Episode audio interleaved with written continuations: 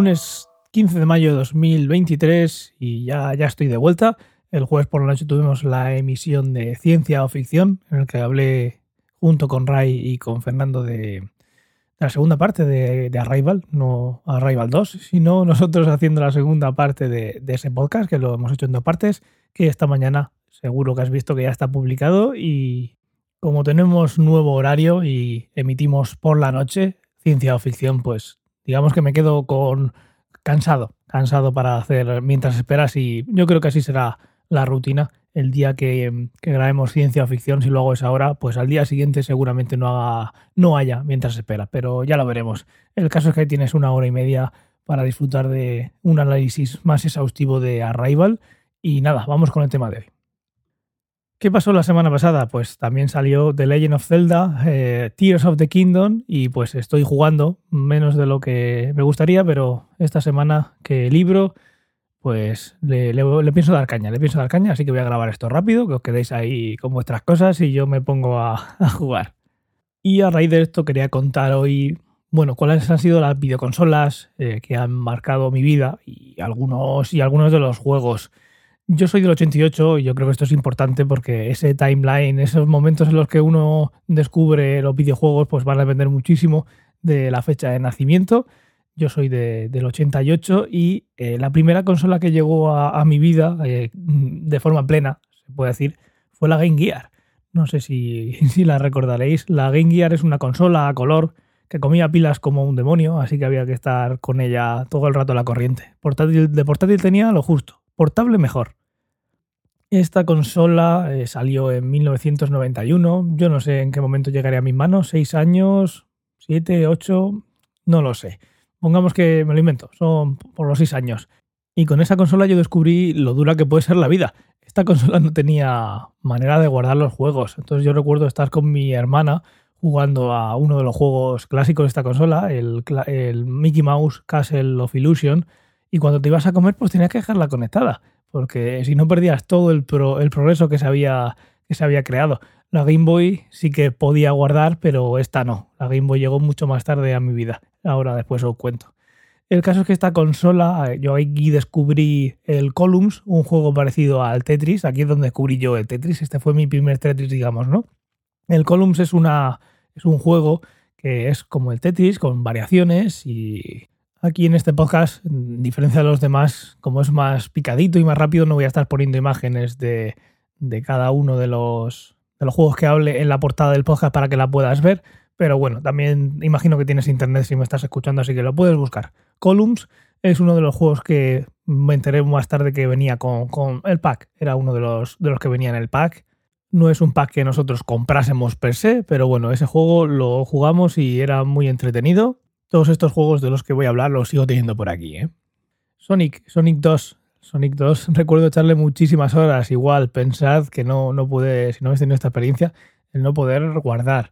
Entre no poder guardar y lo difícil que lo recuerdo, yo creo que la primera frustración me vino con un juego que se llama Physic World. Es un juego que me recuerda al Celeste de hoy en día y es un juego que recuerdo que era muy difícil, que tengo que revisitar en, bueno, alguna vez ya lo hice en emulador, pero tengo que ponerme en serio a ver cómo de difícil era o cómo de patoso era en su día yo, o si realmente, pues, el, sobre todo la frustración viene por no poder guardar. Es un clásico de esta plataforma, no sé si, lo conoces, si tienes opinión, yo lo recuerdo eh, complicado. También recuerdo jugar mucho al Pato Donald, al, este se llamaba The Lucky Time Caper Donald Duck. Un juego muy entretenido, aquí es donde me di cuenta de que puedes... Mm, el personaje puede cambiar bastante según el, el arma que llevas. Normalmente iba con un, con un martillo, pero podías tener otras y era muy divertido. Este era más fácil de pasar del tirón que el Castle of Illusion, que eran bastantes, bastantes zonas, era un mapa bastante grande y necesitaba bastantes horas para pasártelo.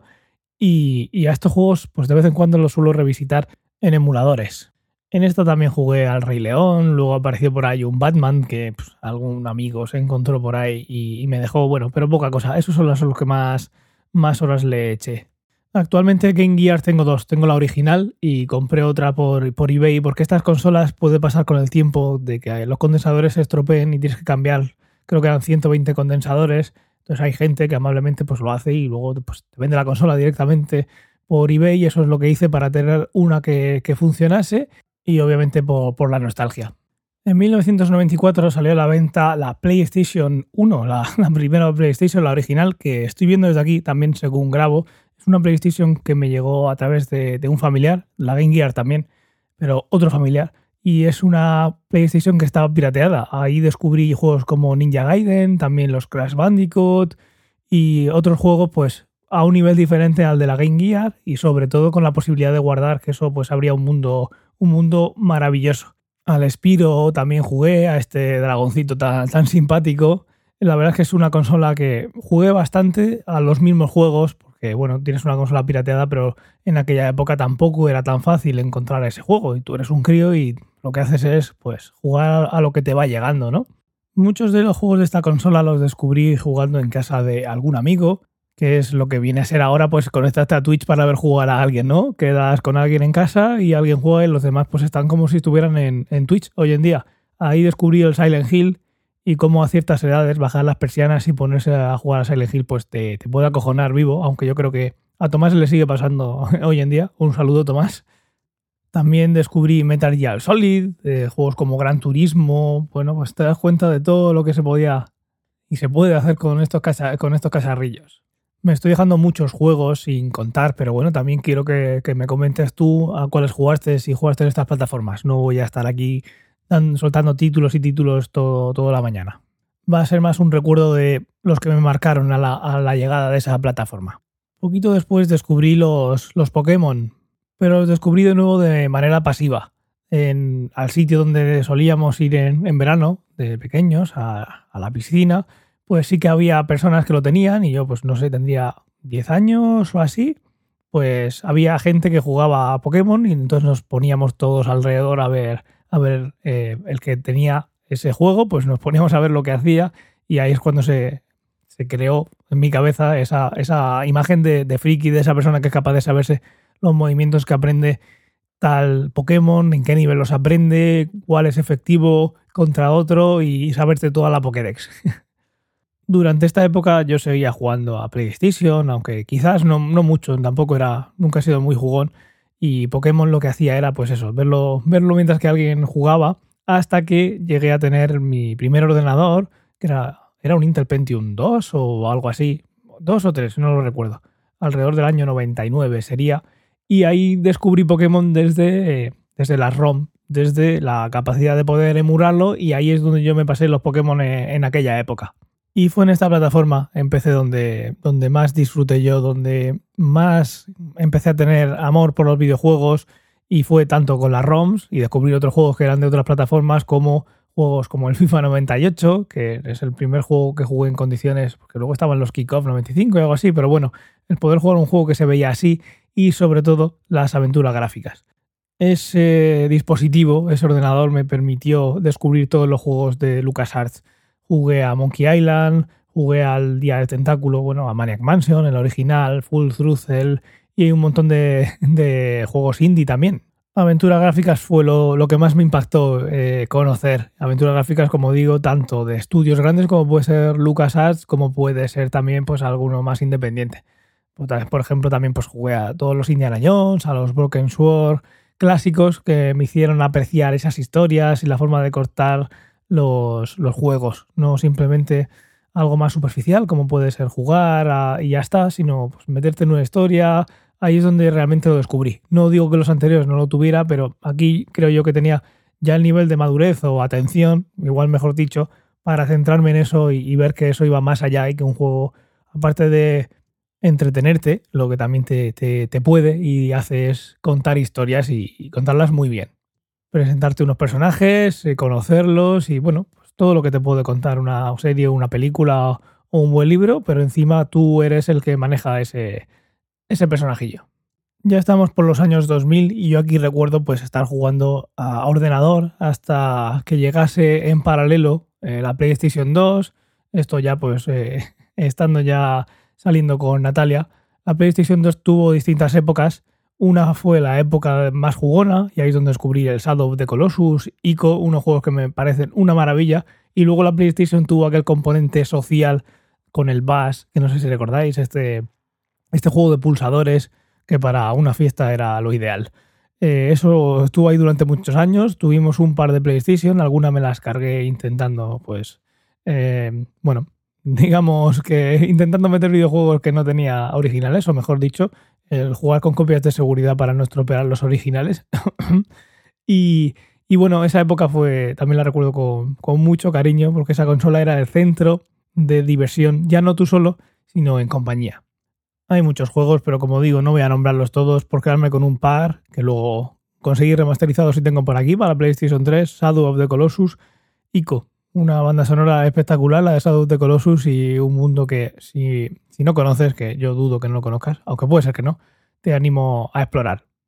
Y como decía, la PlayStation 2 fue el inicio de, ese, de jugar de forma social.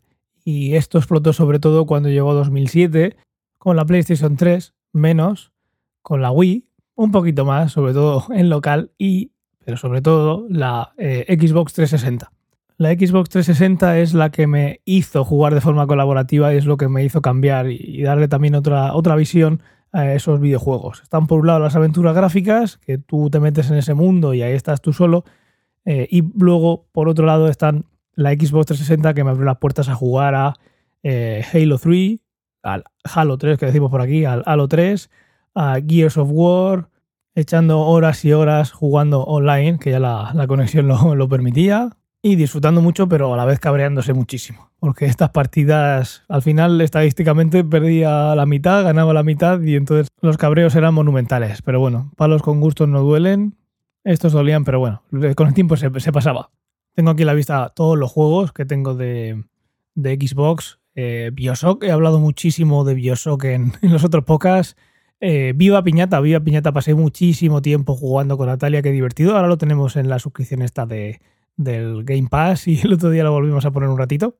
Mirror's Edge, un, clásico, una maravilla, seguro que te acuerdas de él. Y pues más, más Effect, Gears of War, como he dicho, obviamente el, el Bioshock 2. También hubo un, Me compré FIFA 10 para jugar con un colega, aunque ese juego nunca me ha llamado mucho. Y aunque bueno, la, parte social de jugar con alguien, sí, pues ese juego tampoco jugué mucho. También tengo por aquí el, GTA, el Grande Fauto, que yo creo que no había jugado hasta ese momento.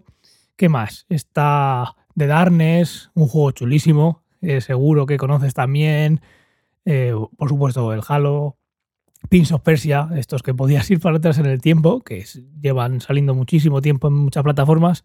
Yo había jugado alguna vez ya, creo que con algún cartucho de algún amigo, Mm, en la propia Game Gear. Pero, pero bueno, aquí ya también lo conseguí en Xbox. Un juego sin más, pero bueno, para entretenerse. En paralelo a esto, también llegó a mi vida, digamos, la primera eh, consola portátil, que fue la, DS, fue la primera portátil, la portátil que tuve yo. Y ahí pues jugué muchísimo al Pokémon y a otros juegos como eh, Zelda, como Legend of Zelda, Ocarina of Time, todos esos de Nintendo 64 que ya había jugado en, en PC, en emuladores, pues también los pude jugar en, la DS, en portátil, y al final portátil es una de... Eh, siempre me ha supuesto una comodidad extra al no tener que tener una televisión o, bueno, con el PC no había problema porque estaba en mi habitación, pero un dispositivo eh, que es de consumo familiar, como es la tele, que hace unos años pues igual no había más teles que, que personas en casa, pero bueno, portátil pues es tuya y encima te la puedes llevar por ahí con los colegas. En DS descubrí los juegos de Profesor Layton, una maravilla, una auténtica maravilla, y al que más horas le eché, al Mario Kart 7, muchísimas horas, muchísimas horas. Os reto a cualquiera, yo creo que a la mayoría de los que me estáis escuchando os podría ganar al Mario Kart 7 porque, bueno, hay que le da por jugar al ajedrez, a mí me dio por jugar muchísimo a eso. Os reto, os reto, podemos jugar online al 8. En la 3DS también recuerdo jugar a Pokémon de nuevo. Es que Nintendo es la mejor compañía vendiéndonos lo mismo todos los años, viendo a ver cómo nos saca el dinero pues, con remaster y remaster. Y nosotros, pues, como somos así, pues los compramos y así, así somos, es lo que hay. Desde PlayStation 3 y Xbox 360 y la Wii, la primera Wii, no he vuelto a comprar otra consola de sobremesa hasta la Xbox Series S, que pues una oferta de estas de operadora, pues al final por un euro te la dan, tienes que tener una permanencia, pero bueno, al final si vas a estar con ellos siempre, si estás toda la vida con ellos, tampoco te vas a dar cuenta porque ya lo estás pagando y siempre te hacen pagar un euro y si acaso te fueras en, no sé si eran 12 meses, pues, pues la tienes que pagar para que sea tuya. Eh, no estoy jugando mucho, pero sí que tengo el Game Pass. Y quitando esto, esta consola que llegó pues, relativamente hace poco a mi vida, desde aquella generación de PS3 y 360, no he tenido otra consola nueva hasta que salió la Switch. Y es una consola que, que adoro, aunque al final pues juegas a cuatro o cinco juegos, que son los que Nintendo te saca y la consola pues ya ahí se queda. Pero de nuevo, es portátil, es, es sobremesa, es las dos cosas y eso me parece una maravilla. Que está la gente por el comedor y estamos ahí cada uno a lo suyo, pues la cojo y me pongo a jugar al, al nuevo Legend of Zelda. Que me quedo un ratito por la noche y me pongo a jugar, pues la conecto a la pantalla y ahí tienes esa, esa pantalla. Igual no es el mejor hardware que ha salido nunca, igual también Nintendo es la mejor eh, compañía haciendo historias, que también es verdad, pero bueno, eh, la idea es buenísima. Después de eso ha salido la, Steam Deck y vendrán muchas más. Y Nintendo en algún momento ha dicho que este año no va a ser, sacará otra nueva. El concepto me parece súper versátil. Siempre vas a tener que hacer concesiones y no vas a tener la misma potencia que en una consola completa, digamos, porque pues al final va a tener que correr en batería, aunque Steam Deck ha, demostrado que eso no tiene por qué ser 100% así. Pero bueno, siempre tiene que haber un compromiso. De momento, igual en el futuro no. Pero ese compromiso a mí me viene bien porque, como veis, no estoy jugando a ningún triple A. No estoy hablando del, del Ring, no estoy hablando de ese tipo de juegos. No soy muy jugón. Lo que sí me gusta y cojo con pasión cuando juego algún juego así que marca, eso lo llevo conmigo durante mucho tiempo. Los Pokémon, todo lo del Legend of Zelda y todo el mundo de LucasArts, eso lo llevo ahí siempre conmigo, lo disfruto muchísimo son cosas que considero que me han cambiado realmente la vida, de cómo ves los juegos, cómo ves las historias y, cómo disfrutas eh, el ocio. Literalmente así lo digo. Y también la relación con, los amigos y descubrir nuevos amigos. detrás de todo esto también están miles de horas jugando a Dota 2 con un montón de colegas, tanto conocidos como que he conocido a través de la plataforma. Y esas cosas, ese aspecto social de los videojuegos también es algo muy muy a tener en cuenta porque siempre vamos a ver en los telediarios que los juegos lo que hacen es que te vuelvas un psicópata y que estés metido en casa. Hay de todo. Y también hay miles de ejemplos de gente que ha conocido a muchísima gente majísima jugando a videojuegos. Claro que sí. Y poco más por hoy. Ya os dejo y voy a jugar al, al Zelda, que decimos, aunque sea siempre The Legend of Zelda, pues me voy a jugar al Zelda. Ahí os quedáis. ¡Hala! Espero tu comentario sobre todos estos juegos. Ya te digo, seguramente muchísimos de los que me cuentes los habré jugado, pero para no estar aquí dos horas. Seguimos la conversación en t.me barra ciencia o ficción. Un saludo y hasta mañana.